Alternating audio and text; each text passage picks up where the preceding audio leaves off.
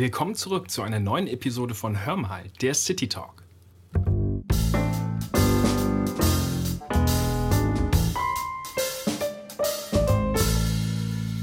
Hallo und herzlich willkommen. Schön, dass du wieder bei unserem neuen monatlich erscheinenden Podcast Hör mal, der Living and Working City Talk zuhörst. Mein Name ist Oliver Opitz, ich bin Key Account Manager bei Swiss Life Asset Managers und ich habe heute wieder einen spannenden Gast rund um unseren offenen Immobilienfonds für euch eingeladen. Begrüßen darf ich ganz herzlich unseren Head of Research Immobilien Deutschland, Dr. André Glites. Hallo André, schön, dass du heute mit dabei bist. Hallo Olli, gerne. Ich freue mich auf unser Gespräch. André, bevor wir jetzt im Detail einsteigen, ähm, würde ich ganz gerne nochmal für die Zuhörerinnen und Zuhörer zusammenfassen, um welche Themen es heute gehen wird. Zum einen möchte ich gerne von dir erfahren, inwieweit das Büro sich eben durch die Corona-Pandemie gewandelt hat. Thema Inflation, ähm, da würde ich gerne von dir erfahren, inwieweit eben indexierte Mietverträge einen Inflationsschutz bieten.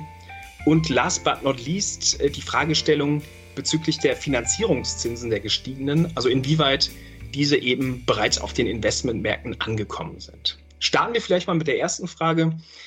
Wir haben ja in der letzten Zeit durchaus gemerkt, dass ja im Bürobereich sich einiges gewandelt hat durch die Corona-Pandemie, haben gemerkt, dass man auch aus dem Homeoffice heraus arbeiten kann, sich gegebenenfalls auch Anfahrtswege sparen kann. Und da ist natürlich eine spannende Frage, inwieweit das eben auch zukünftigen Einfluss auf die Büroimmobilie hat. Ja, äh, Olli, danke für die Frage. Ähm, das ist wirklich ein spannendes und auch sehr vielseitiges Thema, wo man sicherlich noch nicht alles ähm, heutzutage, heute final äh, absehen kann, wie es sein wird. Aber was zeichnet sich ab oder was sehen wir auch ähm, schon heute, wie sich das Büro jetzt in dieser Corona-Zeit gewandelt hat und wie es weitergehen dürfte? Also Traditionell ist es ja so gewesen, das Büro war der Kernarbeitsort, wo man hingegangen ist und eben seine Arbeit gemacht hat, ähm, auch kommuniziert hat, ähm, aber vielleicht stand es nicht so im Fokus. Und heute oder wie es sich für die Zukunft abzeichnet, ist es ja so, auch im Büro wird weiter gearbeitet werden, trotz und mit Homeoffice, aber der Hauptzweck ähm, dürfte eben einfach der Austausch, die Kommunikation sein, also dass das Büro diesem Zweck vorrangig dient, während wir so ein hybrides Modell erleben als Büronutzer zwischen ich arbeite ein paar Tage von zu Hause und ein paar Tage im Büro und äh, ja, und ins Büro gehe ich eben nicht, um irgendwelche sture Arbeit zu machen, sondern äh, vor allem den Austausch mit den Kollegen halt zu suchen. Also das äh, wird irgendwo der Kern sein. Das ist sicherlich auch nicht komplett neu. Ich hatte das ja eben schon angedeutet. Ähm, einige von uns haben ja auch mehr oder weniger schon vor Corona äh, von zu Hause aus gearbeitet, andere eben wirklich weniger. Da hat sich dann schon der Wandel gezeigt. Also was ich damit nochmal sagen will, ist, es ist äh, kein völliger Bruch, aber doch eben ein sehr starker Schub ähm, in Hinsicht äh, auf flexible Arbeitsformen, äh, die sich beim Büro abzeichnen und eben durch Corona angeschoben wurden. Aber André, das bedeutet ja dann auch im Umkehrschluss, dass äh, sowas wie Konnektivität beziehungsweise eine schnelle Internetleitung wahrscheinlich dann auch einen noch größeren Stellenwert in Zukunft spielen wird, als es das schon vorher getan hat. Ne? Ja, das stimmt. Ähm, also die Voraussetzungen müssen ja gegeben sein. Also ich glaube, da hat es ja jetzt auch einen, einen Schub gegeben, ähm, ich sag mal, zu Hause oder auch im Büro oder überhaupt die Technik in den Unternehmen hat sich diesem, ja, diesem, erstmal dem Zwang in Corona-Zeiten und heute ja dann vielleicht eher so dem Wunsch von Arbeitgeber und Arbeitnehmer äh, zu entsprechen gewandelt. Ne? Aber äh, mhm. das ist richtig, ich nenne es mal, die technischen Voraussetzungen müssen gegeben sein, um das dann auch umsetzen zu können. Und ähm, du hattest angesprochen, dass das Büro mehr, ähm, also weniger vom Ort äh, des Arbeitens zu eher einer Begegnungsstätte geworden ist, wenn ich dich richtig verstanden habe. Das bedeutet ja auch, dass hier gegebenenfalls auch neue Anforderungen an die äh, Büroflächen, also auch an den Bestand ähm, jetzt äh, sich in den nächsten Jahren oder eben auch schon entwickelt hat. Also sprich äh, Thema Meetingflächen werden wahrscheinlich dann auch eine größere Rolle spielen, als sie die vor Corona gespielt haben. Oder wie ist da deine Einschätzung? Ähm, ja, das stimmt. Ähm, wobei wir dürfen eben nicht vergessen, ähm, die Flexibilisierung von Büros oder auch, ähm, ich sag mal so, das Thema vom Einzelbüro hin zu ähm, ja, Flächen, die wir uns untereinander teilen, also Open Space, Flex Offices, ähm, das hat es ja auch schon vorher gegeben. Also der Trend mhm. ging ja auch schon in den Jahren früher dorthin, auch dann damit verbunden, äh, eben Flächen oder mehr Flächen auch schon für Kommunikation bereitzustellen. Aber dieser Pfad wird eben weitergegangen, also wird sich nochmal ähm, verschärfen und führt dann am Ende dazu, ähm, ich hatte ja auch anfangs gesagt, ja, wir werden eben nicht unbedingt nur oder zum Arbeiten ins Büro gehen, dass eben tendenziell die Fläche fürs stille Arbeiten ähm, zurückgefahren wird äh, und eben entsprechend die Flächen für den Austausch erweitert werden. Ne, auch immer so diese, diese Frage, ja, wie viel Bedarf an Büros gibt es eben in Zukunft? Ähm, und da ist es ja dann so, äh, ja, kann ein bisschen weniger werden oder wir sehen es ja auch, dass Unternehmen ähm, tendenziell auch weniger Fläche, dafür aber hochwertige Fläche nachfragen. Ähm, aber wir sehen eben auch, ähm, die Fläche wird eben weiter gebraucht wie gesagt, ähm, sehr stark äh, für diesen Bereich Austausch und Kommunikation und weniger ähm, fürs reine Arbeiten. Und die Anforderungen an das Büro, ähm, was es eben auch angedeutet, steigen eben auch so qualitativ, äh, ich will nicht sagen, wenn ich schon ins Büro gehe, dann will ich auch wirklich ein schönes, gutes Büro haben, äh, wenn es geht, in guter Lage, mit guter Infrastruktur drumherum. Ähm, das ist eben ein Punkt, der für, ich sag mal, alle Beteiligten, ähm, sei es die Mitarbeiter oder das Unternehmen, äh, dann ja auch in dem Wunsch, eben auch den Mitarbeitern was zu bieten, immer wichtiger werden. Ja, Definitiv, definitiv. Und ich meine, wir sind ja das beste Beispiel. Ähm, Andri, wir kennen uns ja auch schon äh, aus unserer Heusenstammer Zeit. Ähm, also wir hatten, muss man dazu erwähnen, früher ähm, unser Büro in Heusenstamm. War auch ein äh, Gebäude, was ein bisschen älter war. Also wie du es auch angesprochen hast, eher ähm, rückwärts gewandt, dass da viele Einzelbüros vor, ähm, vorrätig waren und wenig Begegnungsflächen. Und jetzt in unseren neuen Flächen in Frankfurt am Main haben wir sehr, sehr viele Meetingräume ähm, offene, ähm, ja, flexible Grundrisse. Und ja, also es stimmt, es ist eigentlich eher der Ort der Begegnung und weniger des Ortes Arbeitens. Das kann ich nur bestätigen. Ja, ähm, André, ich würde sagen, wir springen zu unserer nächsten Frage, ähm, nämlich Thema Inflationsschutz und ähm, inwieweit eben hier indexierte Mietverträge ein probates Mittel sein können, ja, ähm, der Inflation etwas entgegenzusetzen. Für diejenigen von Ihnen, die nicht so tief in der Materie sind, ähm, indexierte Mietverträge ähm, sind ähm, in der Regel an den Verbraucherpreisindex gekoppelt. Je nach Ausprägung ähm, ist es eben so, dass hier dann bei steigender Inflation eben auch der Verbraucherpreisindex logischerweise steigt und dementsprechend dann in der Regel auf jährlicher Basis ähm, die Mietzinsen angepasst werden. Andri, wie schaut es aus? Ähm, funktioniert das in der Praxis wirklich? Ja, das ist ähm, das probate Mittel im Grunde, ähm, um in Zeiten von Inflation oder um der Inflation ähm, entgegenzuwirken oder mit der Inflation mitzuziehen, äh, wenn man es so nennen darf. Äh, Olli, du hast es eben angedeutet, wie, der, wie der Mechanismus funktioniert.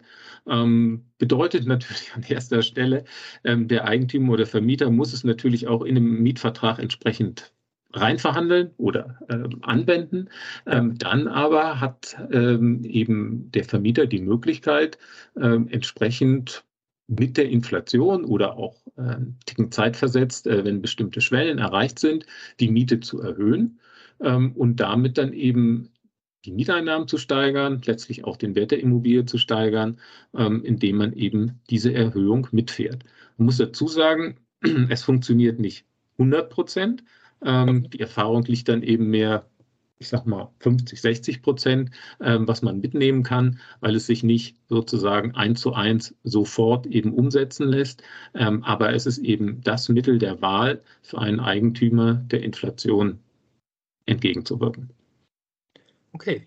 Ähm, wie schaut es aus? Gibt es da auch Unterscheidungen hinsichtlich der Nutzungsarten? Also zum Beispiel bei äh, Büromietverträgen ist es ja recht äh, weit verbreitetes Thema. Wie schaut es denn beispielsweise bei Wohnimmobilien aus? Gibt es hier auch Indexierung oder ist es eher selten hier der Fall?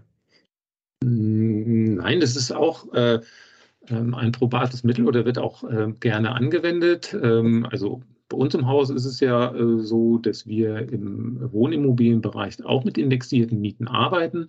Ähm, und äh, das ist eben heute, würde ich sagen, bei hm, das mal, professionellen Unternehmen äh, äh, so nennen, ähm, Standard eben auch im Wohnbereich mit indexierten Mieten ähm, zu arbeiten.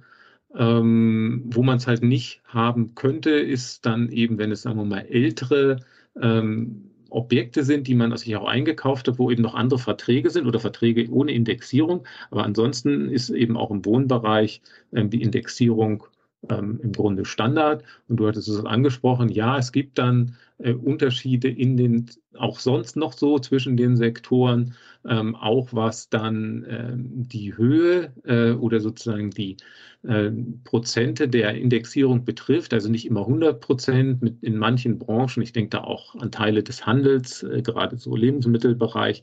Ähm, da lassen sich nicht 100 Prozent, sondern dann nur vielleicht 60, äh, 70 Prozent Indexierung auch mit den Mietern reinverhandeln und ähm, zeigt eben auf, da gibt es Unterschiede und zeigt eben auch auf, ja, es läuft nicht immer zu 100 Prozent. Deswegen auch das anfangs Gesagte, man kann es eben nicht voll über Indexierung abwälzen, aber eben zu sehr guten Teilen.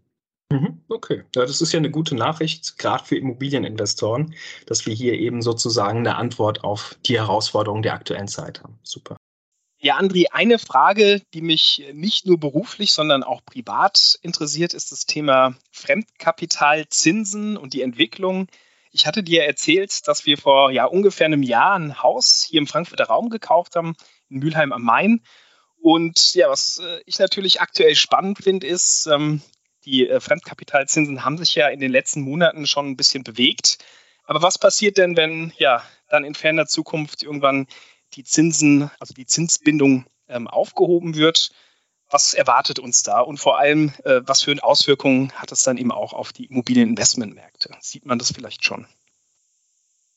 Ja, Olli, erstmal würde ich mal sagen, ähm, gut gemacht, vor einem Jahr ein Haus gekauft zu haben und eben noch zu sehr guten Konditionen ähm, auch finanziert zu haben, weil da bewegte man sich ja wirklich auf sehr niedrigem Niveau. Ich sage mal so Pi mal Daumen ein Prozent. Äh, mhm. In der Zwischenzeit sind die Zinsen, fangen wir an mit der Baufinanzierung, eben doch schon deutlich gestiegen, um Faktor, naja, drei und mehr.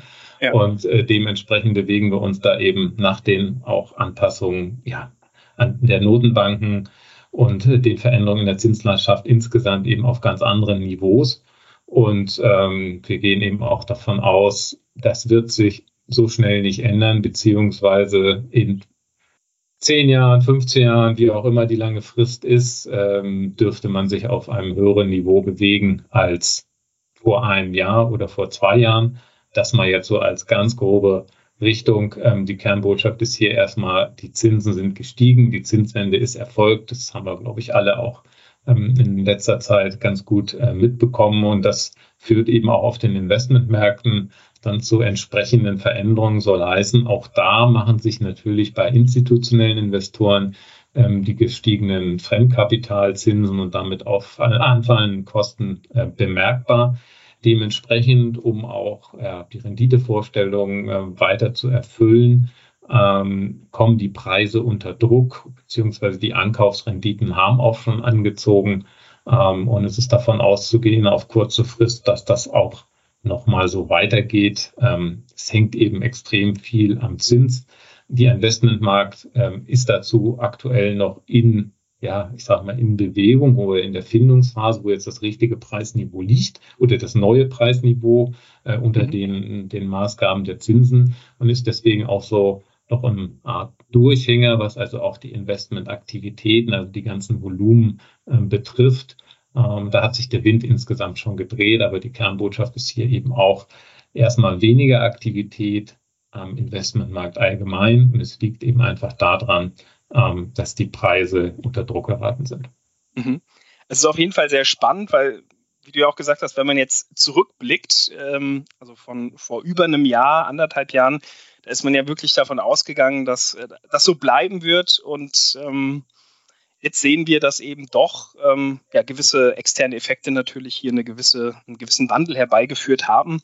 Ähm, aber auch da, ähm, denke ich, sind wir gut aufgestellt. Äh, wir haben ja auch ähm, Spezialistenteams, die ähm, auch immer äh, die besten Konditionen im Fremdkapitalbereich für uns äh, mit rausholen. Von daher, ja, denke ich, kann man da auch ganz, ganz positiv trotz der aktuellen Situation in die Zukunft schauen. André, dann noch eine Frage. Wir haben noch ein bisschen Zeit. Äh, von daher würde ich die gerne noch ergänzen. Ähm, und zwar, ich weiß äh, oder meine, du hast äh, Geografie ursprünglich mal studiert, oder? Mhm, das stimmt.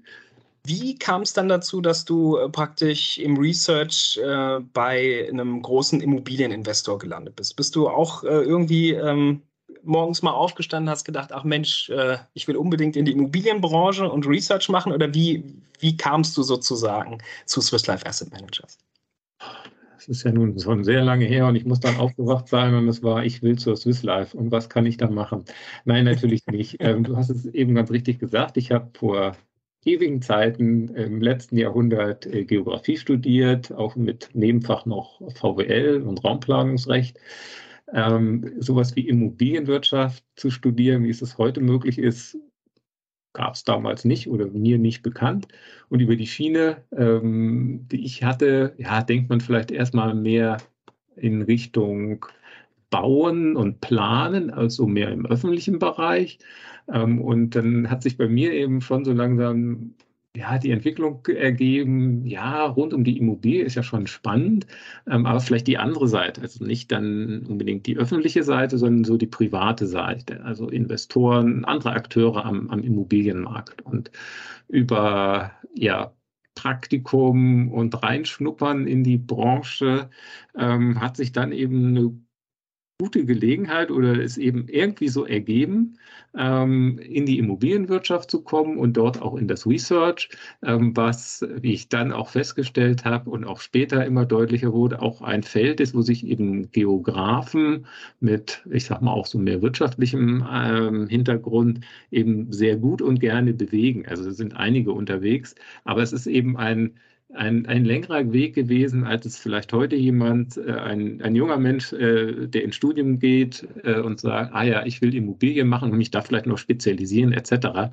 Ähm, das gab es eben vor 30 Jahren nicht und ähm, so war der Weg etwas anders als eben heute. Also wir freuen uns auf jeden Fall, dass du dich dazu entschlossen hast und ja, bei uns bist. Noch eine äh, ganz persönliche Frage zum Schluss. Du wohnst ja sozusagen, ähm, wenn du jetzt nicht gerade arbeitest, also die Working-Seite äh, sozusagen abgelegt hast, wohnst du ja vor den Toren Frankfurts im schönen äh, Taunus. Und ähm, da, wenn wir mal zur Living-Seite schwenken, ähm, meine ich mich zu erinnern, dass du mir mal erzählt hast, dass du ähm, gerne im Garten ähm, arbeitest. Äh, ich meine auch Obstbäume anpflanzt. Was wächst denn noch so in deinem Living-Garten? ähm, ja, danke, Olli. Ähm, ja, es ist, es, ist ein, es ist Gärtner, beziehungsweise es ist eigentlich ähm, eine Streuobstwiese, die im Kern meines Schaffens steht. Also ein ja, halber Hektar Wiese im Grunde mit äh, vielen Obstbäumen drauf, äh, die ich gepflanzt habe und, und bewirtschafte und die für mich eben so ähm, ja, den Ausgleich sind zu dem typischen Bürojob ähm, und wo äh, auf der Wiese und auch noch in einem anderen Obstgarten dann eben einige Dutzend äh, Obstbäume stehen, äh, Äpfel aller Art, äh, auch Pflaumen, Birnen, ähm, Kirschen, also alles, was sozusagen dazugehört. Im mhm. Kern allerdings Äpfel, ähm, die dann gegessen oder zum Kälterer gebracht werden. Also ja. das ist sozusagen mein Gärtnern, ist eben wenn man so will, ähm, auch ein bisschen Naturpflege und ähm, Streuobstanbau mit auch noch das, was bei rauskommt, was man im Büro vielleicht eher als Papier oder als Dokument oder auch als Gespräch hat, äh, habe ich dann da auch mal was Physisches in der Hand da fällt mir noch ein Nachteil des ähm, Homeoffice-Arbeitens sozusagen auf, nämlich äh, früher hast du uns immer mit Äpfeln und so weiter versorgt, tatsächlich, jetzt wo du sagst. Und ich habe ewig lange keinen Apfel mehr von dir bekommen, aber ja, wenn wir uns das nächste Mal sehen, dann vielleicht habe ich ja Glück. Saft und Äpfel oder so etwas meinst du, ja? Genau. Ja, dann kann ich wieder ein bisschen Versorgung machen. Ein paar Vitamine, äh, genau.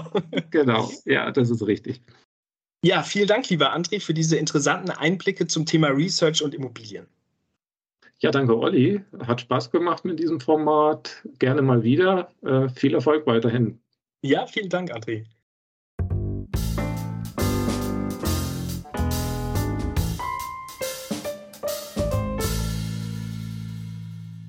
Natürlich soll euch unser Podcast auch die Möglichkeit geben, mit uns in Kontakt zu treten. Schickt uns hierzu gerne eine E-Mail mit euren Fragen, Themenwünschen oder natürlich auch Anregungen an livingandworking-podcast at swisslife-rm.com.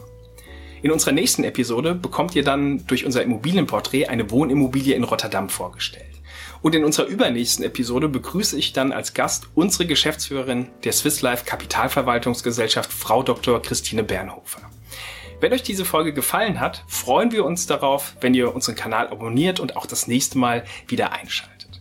Ihr findet Hör mal, der Living and Working City Talk, übrigens überall dort, wo es Podcasts gibt. Und für mehr Informationen schaut gerne einmal in unsere Short Notes. Ich bedanke mich bei euch fürs Zuhören und sage bis zum nächsten Mal. Macht's gut und alles Gute für euch.